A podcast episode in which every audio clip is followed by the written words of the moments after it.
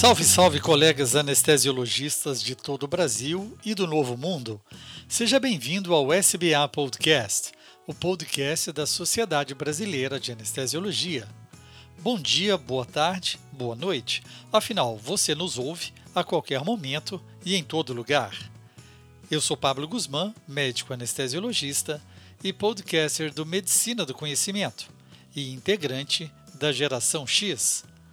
Nesse canal, juntos com a Sociedade Brasileira de Anestesiologia, trazemos informações, dicas, entrevistas e novidades para promover a saúde ocupacional, valorizar a defesa profissional e aprimorar a qualidade e segurança da medicina perioperatória.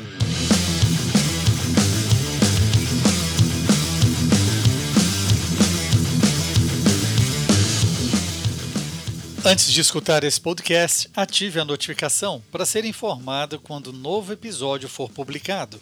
Estamos juntos no SoundCloud, Google Podcast, Spotify, iTunes, Deezer e outros players e agregadores de podcast. Deixe seu like, seu joia, sua curtida onde escutar. Compartilhe com seus contatos e mande seu comentário pelas redes sociais.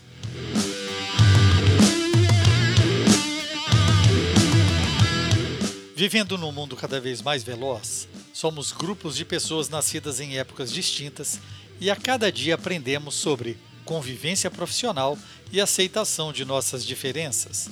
Na prática diária, é um desafio tanto para que lidemos com perfis tão variados, que têm ideias, formas de comunicação e perspectivas de carreira diversas. Falamos de viver juntos com diferentes gerações. Conversamos com o baby boomer Dr. Antônio Roberto Carrareto, graduado em medicina pela Escola de Medicina da Santa Casa de Misericórdia de Vitória em 1978, mestre e doutor em anestesiologia pela Faculdade de Medicina de Botucatu, Unesp. Atualmente é professor adjunto da Universidade Federal do Espírito Santo, membro da Comissão de Saúde Ocupacional da SBA e responsável pelo Centro de Ensino e Treinamento do Hospital Universitário da Universidade Federal do Espírito Santo.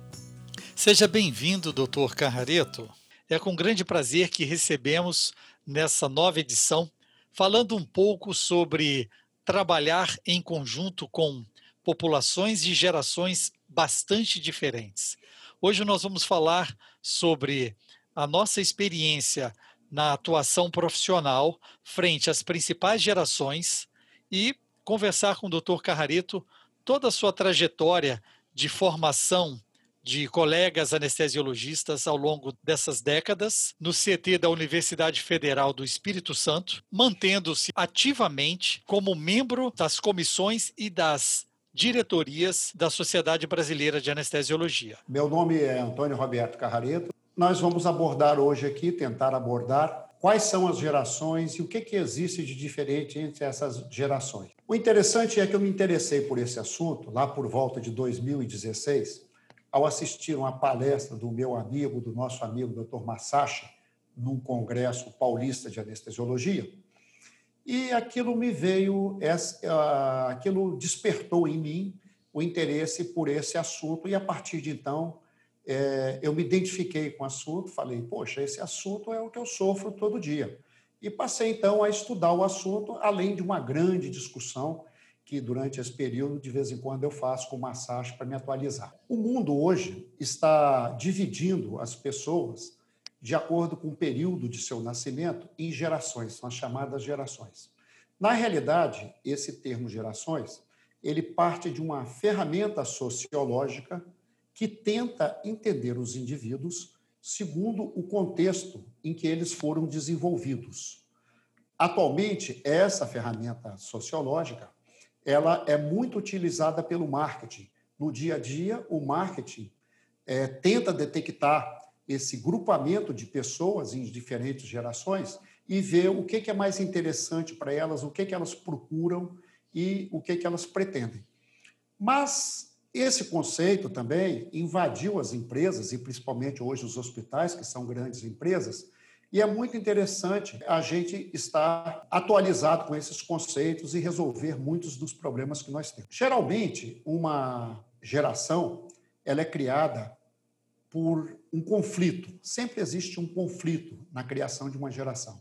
É a evolução, uma tecnologia nova que aparece, uma guerra pode criar uma geração, um conflito psicossocial, um conflito tecnológico.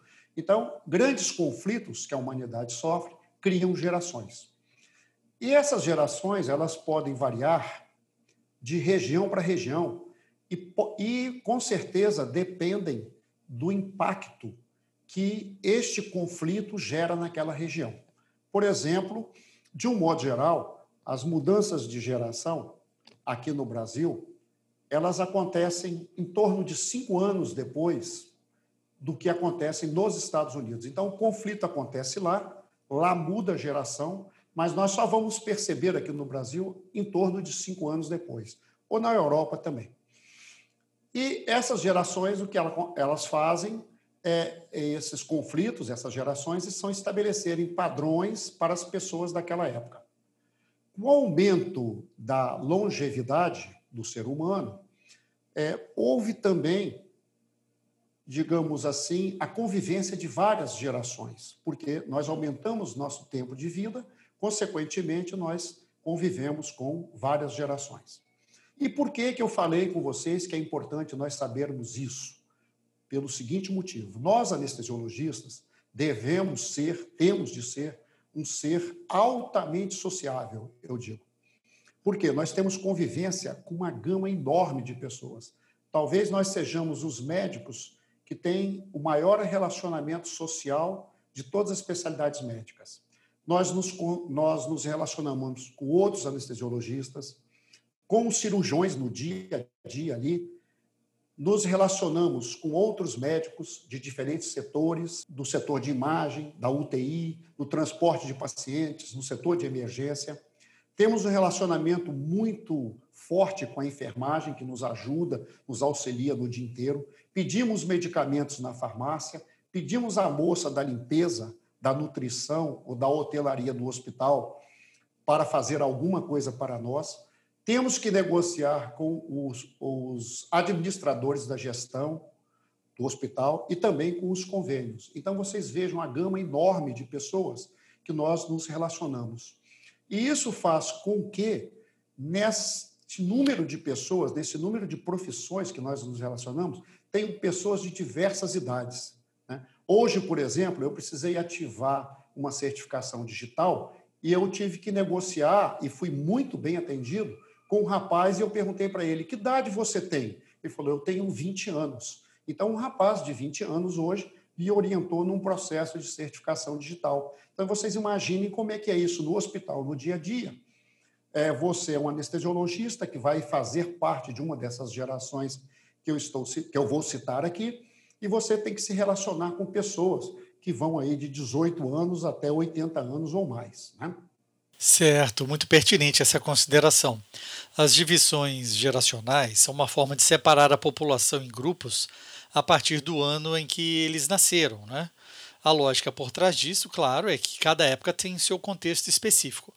Qual seria a forma mais comum de subdivisão dessas gerações? As gerações mais conhecidas são os baby boomers, a geração X, a geração Y e a geração Z. Não quer dizer que não existam outras. Essas daí, elas são normalmente nomeadas porque é, são as gerações com as quais nós nos relacionamos mais. Por exemplo, eu sou um baby boomer, né? e eu vou explicar depois o que é. Mas antes dessas gerações, existiram a geração perdida, existiu a grande geração e existiu a geração silenciosa. E depois dessas nossas que nós vamos falar aqui, ainda está atualmente foi criada a geração alfa, que segundo alguns conceitos ela começou por volta de 2010. Então são as crianças que hoje é, estão com, com 10 anos de idade, aproximadamente, né? Dentro de conceitos antropológicos e sociológicos, as gerações então foram divididas de acordo com o ano do nascimento dos seus é, indivíduos. E o que se trata realmente? Quais são as características principais da geração Baby Boomers e em que décadas elas se enquadram? Ó, os baby boomers são pessoas nascidas entre 1945 aproximadamente até 1960, 1964 aproximadamente. Então é uma geração que durou aproximadamente 20 anos, de 40 a 45 até 65 quase aproximadamente. Isso segundo a classificação americana. Aqui no Brasil, cinco anos depois, ou seja, 1945 a 1964. É interessante nós observarmos que os baby boomers constituem aproximadamente 17% dos membros da SBA. Eles têm hoje, nessa classificação que eu falei, entre 55 e 75 anos aproximadamente. O nome deles é baby boomers, porque baby boomers significa a explosão de nascimentos que ocorreu principalmente nos Estados Unidos, no Reino Unido, na França, no Canadá e na Austrália, após a Segunda Grande Guerra, em que muitos países foram destruídos. E esses indivíduos, então, nascidos nessa época, eles tiveram que promover a reconstrução dos seus países, das suas casas, das suas propriedades, das suas fábricas, de tudo. Então, eles tiveram que trabalhar muito. Por isso, eles interpretam o trabalho como sendo uma causa nobre e até a razão da sua vida. Ou seja, em primeiro lugar de um baby boomer está o trabalho, porque ele foi criado desse jeito, ele precisou de trabalhar. E para trabalhar e para reconstruir, ele precisou de responsabilidade. Então, um baby boomer é um indivíduo que tem responsabilidade.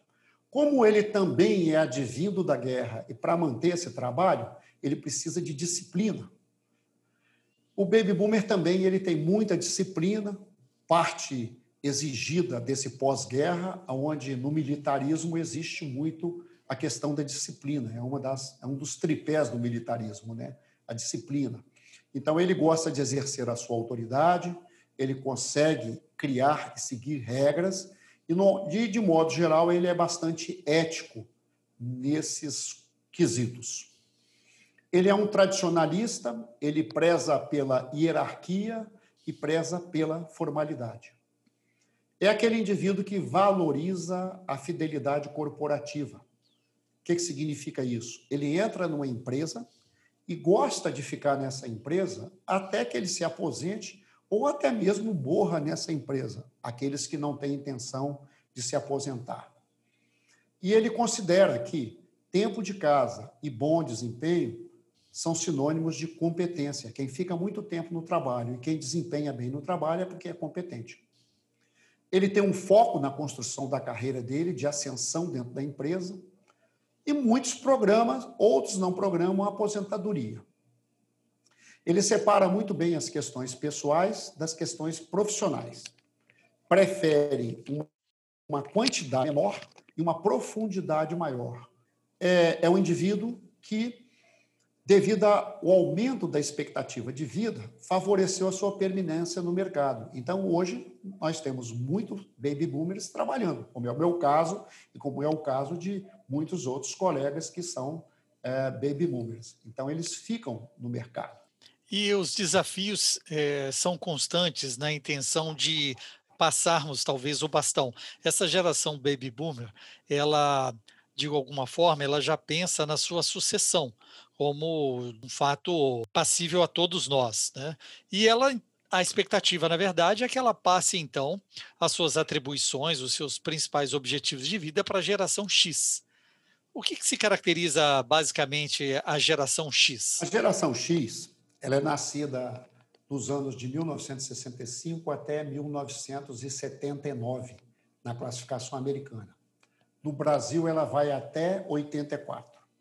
É uma geração de aproximadamente 15 anos. Fazendo analogia com a geração anterior, ela constitui 30% dos associados da SBA. Os membros da geração X têm atualmente entre 40 a 55 anos de idade.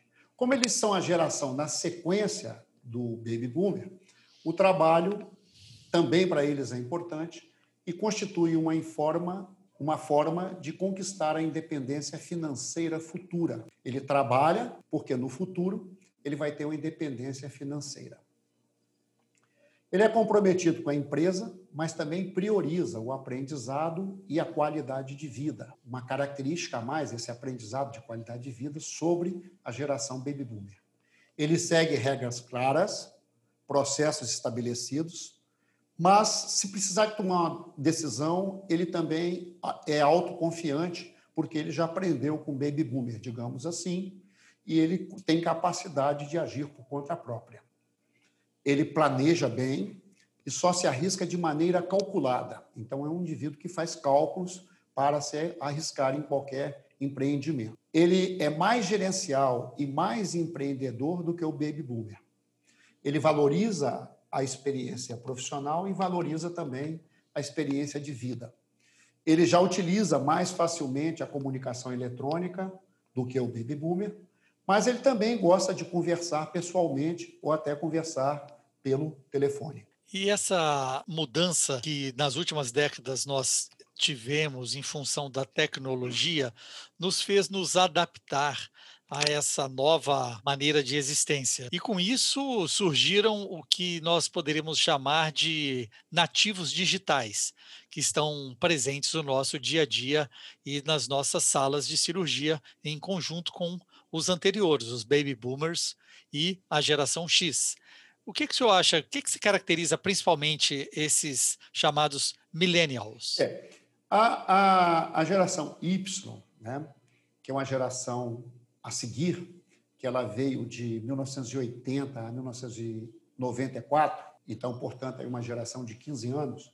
No Brasil, esse intervalo é de 85 a 99, como eu falei com vocês dependendo da tecnologia, ela demora, às vezes, em média, cinco anos para mudar de uma região a outra, né?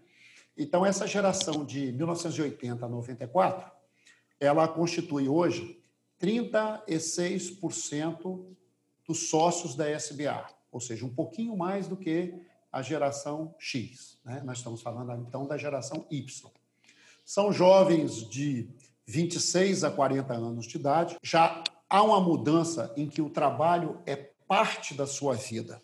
Diferente lá do baby boomer, que o trabalho é a sua vida toda, aqui o trabalho é parte da sua vida.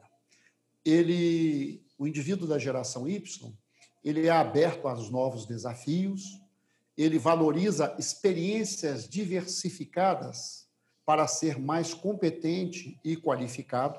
Ele busca novas experiências, novos cursos de qualificação ele também tem uma capacidade maior de trabalhar com voluntariado ou em causas sociais, gosta de expor novas ideias e espera que os indivíduos que estão presentes com ele respondam, dêem um feedback para essas novas ideias.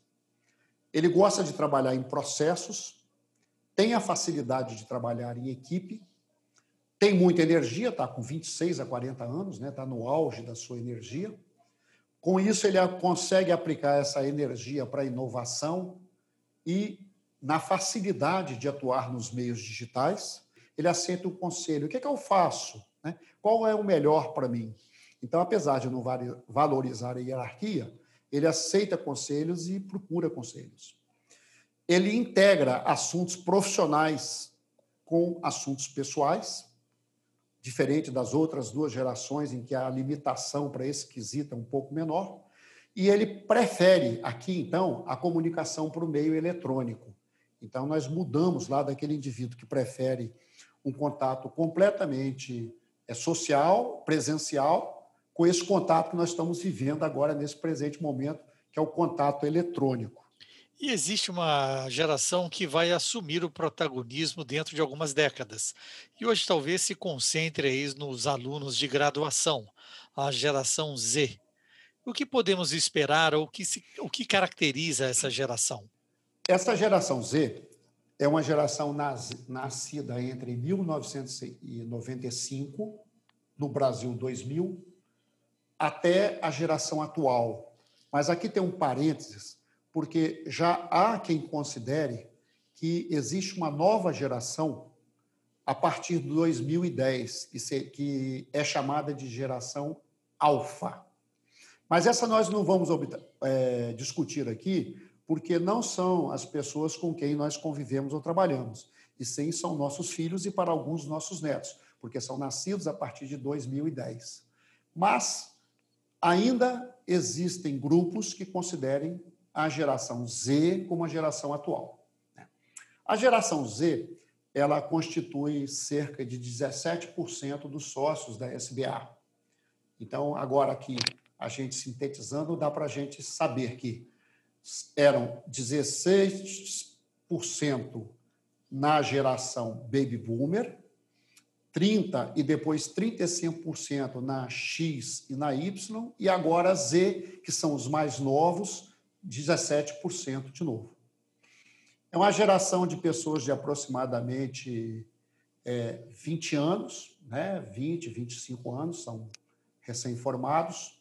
Eles são filhos das pessoas da geração X ou Y, e às vezes netos da geração Baby Boomer, carregam as seguintes características. Enquanto que os X são conectados, os Y são super conectados. Então, eles vão, dependendo dos pais, carregar essas características de conectado ou super conectado para os seus filhos da geração, ou para os seus irmãos mais novos, por exemplo, da geração Z. Eles têm um contato com o mundo digital até mesmo antes da alfabetização, ou seja, nem pegou no lápis para escrever, mas já pegou no tablet. São participantes ativíssimos nas redes sociais, nos vídeos do YouTube, no WhatsApp, no Twitter e no Instagram e nos outros grupos mais. Vivem o dia inteiro se comunicando através dessas ferramentas de comunicação. Eles saíram da geração do botão, onde nós tínhamos que ficar apertando o botão, digitando teclas, para o touchscreen, para o comando de voz ou para a tela de toque. Né? Os seus livros, revistas e informações já são, na grande maioria, digitais. Eles acumulam as suas fontes de saber e conhecimento em tablets, em celulares, em aparelhos de leitores de documentos digitais. Então, esses são, são as principais características e são os nossos alunos que agora, por exemplo, estão entrando ah, na residência médica. É cobrado dessa geração responsabilidades sociais e ambientais, já que o mundo é, tem esse processo de degradação. Eles vivem, as pessoas da geração Z, na realidade, vivem das inovações produzidas pela geração Y ou até mesmo pela geração X. E acredita-se que e já, já estão se criando novas profissões para as pessoas da geração Z é, são áreas de tecnologia de informação, digital influencer, personal styler, marketing. Então, são áreas novas que são, estão sendo desenvolvidas, operadores de robô, programadores de robô. Então, são novas profissões que não existiam há tempos atrás e que agora vão fazer parte da futura geração Z. E como conciliar a existência dessas gerações com atitudes tão diferentes. Vivemos, às vezes, num ambiente hospitalar, desde o, das áreas de atuação da anestesiologia, como uma medicina perioperatória, gerações diferentes, nossos residentes, nossos colegas de trabalho e nossos chefes, todos em prol de um único objetivo, qualidade e segurança do paciente. Mas como pensamos diferentes, qual é o maior desafio para unir essas gerações? A esse fato aí eu denominei de ponto de encontro. E foi aí que me chamou a atenção para esse assunto, lá na aula que eu assisti do meu amigo, que eu resolvi então me aperfeiçoar nesse assunto, porque até os próprios filhos nossos, meus filhos hoje têm 29 e 32 anos, a gente às vezes tem um conflito de gerações, ou seja, o que você imagina não é aquilo que o seu filho imagina. Aquilo que você planejou para você não serve para ele. E eu fui chamado a atenção nesse sentido de prestar atenção, e esse foi um dos motivos que me levou a participar desse assunto. e pensar assim: poxa, o que, que eu tenho que fazer?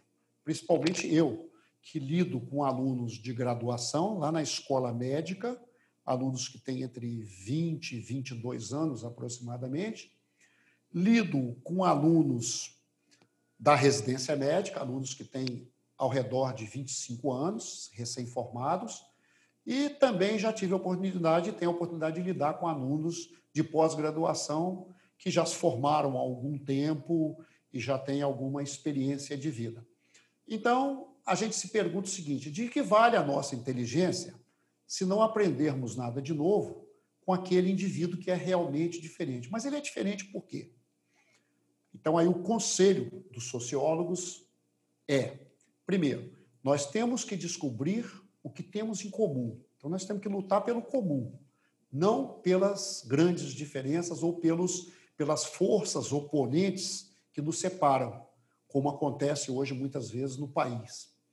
Nós temos que aprender as diferenças, ou seja, o que, que ele tem de diferente, o que, que ele pode fazer, que eu posso aprender e o que, que eu posso ensinar para ele que ele poderá aprender melhor ou aplicar esse conceito dele melhor? Então, tem que ter uma tolerância dos dois lados para que isso funcione. É, nós temos também que saber superar e resolver os conflitos, porque essa diferença gera um conflito. Uma diferença entre um baby boomer e um Z, ou seja, eu e o meu aluno da residência de hoje, muitas vezes gera um conflito. Nós vamos fazer desse jeito. O que tem de melhor na literatura é este modelo aqui. Quem é a favor, quem é contra e quem tem uma solução melhor. E ao final dessa reunião, ficou estabelecido que todos vamos usar esses medicamentos para essa situação, essa monitoração para aquela situação e assim por diante. Se tiver que discutir, tem que voltar todo mundo lá no mesmo lugar e discutir. Quem não estava lá, lamento, deveria ter estado, né? naquela hora que estava todo mundo discutindo. Então, é assim que hoje o sistema funciona, não só nos hospitais, mas também em todas as outras empresas, e os, esses modelos estão sendo trazidos para dentro do hospital, que é a nossa segunda casa, ou muitas vezes a primeira casa. O resumo disso tudo é que não há uma geração melhor do que a outra. Cada uma viveu no seu tempo com as suas necessidades e com os recursos que ela tinha. E que, na realidade, todos nós, todos nós, queremos é a nossa felicidade e a felicidade da nossa família, a felicidade dos nossos filhos, a felicidade dos nossos amigos.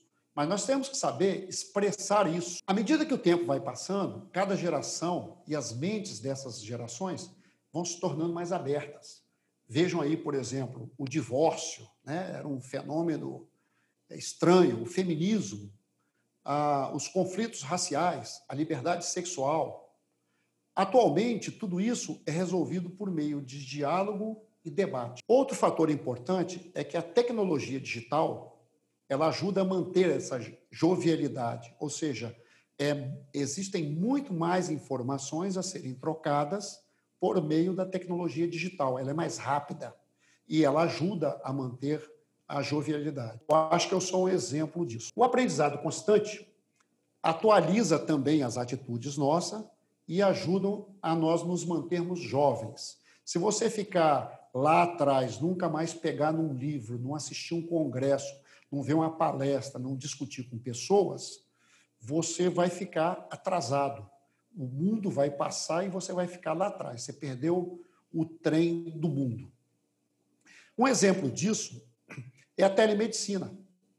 Eu, atualmente, estou atuando em telemedicina. Na telemedicina, a gente observa e a gente atende pacientes de diversas idades auxiliados pelos seus filhos e netos. É muito interessante você assistir a um paciente de 85 anos que o neto ou o filho está ensinando a ele, num telefone celular, a fazer uma avaliação pré-anestésica, mesmo que ela seja limitada aos recursos da telemedicina, mas que dá para fazer uma avaliação pré-anestésica.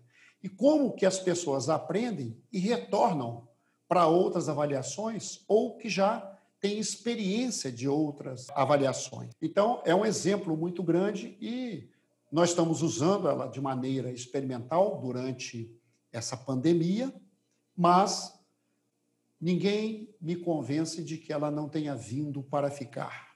Ela realmente resolve muita coisa. Não resolve tudo, não resolve tudo. É, a gente muitas vezes precisa encaminhar o paciente para uma avaliação presencial. Mas isso está escrito lá na lei, quais são as limitações dela. Se eu tivesse que falar sobre como que a gente resolve isso tudo, a chave é melhorar a convivência entre as pessoas, para a gente ter uma melhor qualidade de vida dentro do ambiente de trabalho. Você tem que ir para o trabalho com prazer, porque você vai encontrar lá pessoas que vão lhe dar prazer, você vai contar história, vai contar piada, vai exercer seu trabalho profissional, vai tratar bem do doente, respeitosamente, com segurança, com competência, e vai sair ao final desse ato aí feliz da vida, voltando para casa também feliz da vida. Isso é diferente quando você já vai trabalhar com um indivíduo que você acha que é, não é respeitoso e que só quer ver o lado dele, que ele não tem coerência e vai tornar o seu dia um ambiente nada, nada agradável. Então, você já vai trabalhar de mau humor e vai voltar de mau humor mais ainda. Quem não escuta e não segue essas regras hoje, eu acredito que está ou vai ficar fora do contexto. O contexto hoje exige essa flexibilidade. E lá dentro do trabalho, você tem que ter a troca de experiência entre as gerações e tem que ter tolerância entre as gerações. E o problema maior está nos extremos. O que eu detecto é que o problema maior está nos extremos. Né? A, a experiência de um baby boomer com uma geração X, é, quase você não nota diferença. À medida que você vai para a geração Y, tem uma pequena diferença, mas quando você chega na Z, a diferença é muito maior. E a mesma coisa acontece com eles, eles também têm o, a, a, a mesma sensação, né? Eles também têm a mesma sensação. E qual seria a mensagem que o senhor deixaria, então, para os nossos colegas de todas as gerações que atuam ainda no dia a dia, buscando o bem-estar do paciente e se adaptando às novas tecnologias, eh, novas ferramentas, os aplicativos e novas drogas para uma anestesia de, com segurança e qualidade? Primeiro, nós temos que fazer, todos nós temos, que fazer uma adaptação é, para nossa própria, para nossa próxima década. Eu estou botando década, mas pode ser que nem seja década, sejam cinco anos. Nós temos que nos adaptarmos às novas tecnologias. Inteligência artificial está vindo aí com força, aprendizado de máquina, machine learning também está vindo aí. Os meios de comunicação como esse que nós estamos fazendo aqui agora, a própria telemedicina e as reuniões por videoconferência estão sendo aplicadas em massa, todo mundo hoje sabe mexer com isso. Nós vamos, então, ter uma década de novos relacionamentos com os pacientes, com os gestores em saúde, com os colegas, com os colaboradores e quem é professor com os alunos, e os alunos com os professores. Na anestesiologia, principalmente, uma série de novos procedimentos estão aparecendo, já apareceram e vão ter que se intensificar. O uso do ultrassom, a monitoração agora já é da perfusão e o controle estrito da, da pressão arterial, né, da perfusão, o controle da analgesia, a ecocardiografia transesofágica ou qualquer ecocardiografia, a cirurgia robótica, não sei se vai vir aí a anestesia robótica, mas a cirurgia robótica já está aí, né? A telemedicina. Então, são todos campos novos que nós temos que estar preparados para isso. Seja você baby boomer, seja você é, geração Z. E os conselhos, digamos assim, para a gente encerrar, seria o seguinte: construa um ambiente de trabalho harmonioso. Você tem que ter harmonia no seu ambiente de trabalho. Você tem que gostar de ir para o trabalho com a mesma intensidade que você gosta de voltar dele. Muitas vezes a gente vê determinados colegas que, quando o cara chega no trabalho, ele já está olhando que estão faltando 11 horas e 58 minutos para o plantão encerrar. É muito sofrimento você trabalhar desse jeito. A transparência e as regras claras do serviço é, com as diversas pessoas que nós nos relacionamos é um ponto importantíssimo. E você tem que ter coerência também para fazer isso. Você não pode hoje agir de um jeito, porque aquilo te beneficia, e amanhã você age de um modo diferente, porque aquilo não te beneficia mais. Então, coerência é uma palavra-chave. As pessoas têm que conhecer é, como é que você é. E você tem que ser respeitoso, é, você tem que ser educado. Ninguém hoje tolera mais grosseria, jogar pinça na parede, chutar balde, ninguém tolera mais isso.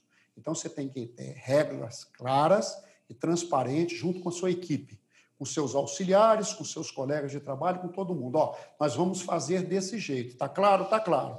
Ah, não, não tá claro não. Então nós vamos discutir. Tá claro? Agora tá. Então, você só fazer depois que tiver claro. Você tem que ter coerência com isso. Temos que imaginar que o foco da nossa atenção, como está escrito em qualquer lugar, é o paciente. E com ele nós temos que ter empatia, comunicar com ele e ele entender a gente, ele sentir que a gente está sentindo o problema dele e que nós estamos fazendo o melhor para ele para minimizar os sofrimentos dele, que são muitos os sofrimentos. A gente sabe que são muitos. Nós temos essas estatísticas. Então, nós temos que ter empatia, temos que explicar para ele que nós estamos ali para tentar resolver o máximo possível. E que isso vai ser feito com segurança, que é o nosso lema, porque as pessoas demonstram a todo momento que o que elas têm medo mesmo é da anestesia. Se vai acordar, se vai ficar aleijado, se vai ficar morrer, se vai morrer, se vai vomitar muito, se vai sentir muita dor. São as principais perguntas que a gente sente lá na avaliação pré-anestésica. Então, nós temos que estar focado, temos que mostrar para ele que nós estamos cientes disso e que vamos promover é, o melhor possível para ele. Outra, outro conselho é evitar o estresse, evitar maneiras de estressar, quer seja com as pessoas que nos auxiliem, quer seja com as pessoas que nós estamos auxiliando ou participando da equipe. Vamos supor, no caso da equipe cirúrgica, né? e o paciente. Então, nós temos que ter é, maneiras de evitar esse estresse, saber como contornar esse estresse, já não chegar logo é, esbravejando, chutando o balde e entrando em desacordo. Sempre é aquilo que eu falei: transparência, regras claras, coerência e discussão aberta e de bom nível. Né? Outra coisa é nós nos rodearmos de pessoas que são amigas, que são parceiras, que são mentores que te ajudam na orientação, que são professores, que são alunos. Tudo isso aí é muito importante. É, eu gosto, eu lido com residentes há mais de 25 anos, com alunos também há mais de 25 anos, e isso aí me traz um certo grau, eu vou chamar assim de jovialidade mental, porque você passa a detectar é, as necessidades de cada um deles e os comportamentos de cada um deles. Por isso que eu acho que esse assunto, conhecer este assunto, é uma coisa muito importante. E assim, para finalizar, eu quero me disponibilizar para quem tiver interessado, para a gente discutir é, mais, mais esse assunto existe muito mais coisa a ser tratada é, e aqui, obviamente, nós temos o nosso tempo limitado. Eu agradeço a atenção de vocês e estou disposto a mais perguntas. Muito obrigado, doutor Carrareto, por esse profundo bate-papo. E eu conto com você para ativar a notificação e ser informado quando o novo SBA Podcast for publicado. Você pode escolher no SoundCloud, Spotify, iTunes, Deezer, Google Podcast Passa lá, deixe seu like, seu joia, sua curtida. Mas também você pode compartilhar com seus contatos de todas as gerações, mandando seu comentário, escutando também o SBA Podcast direto do site sbahq.org. Siga também a SBA nas redes sociais, Twitter, Instagram e Facebook e no canal do YouTube. Essa é uma parceria da Sociedade Brasileira de Anestesiologia e o Medicina do Conhecimento. Afinal, compartilhar é multiplicar.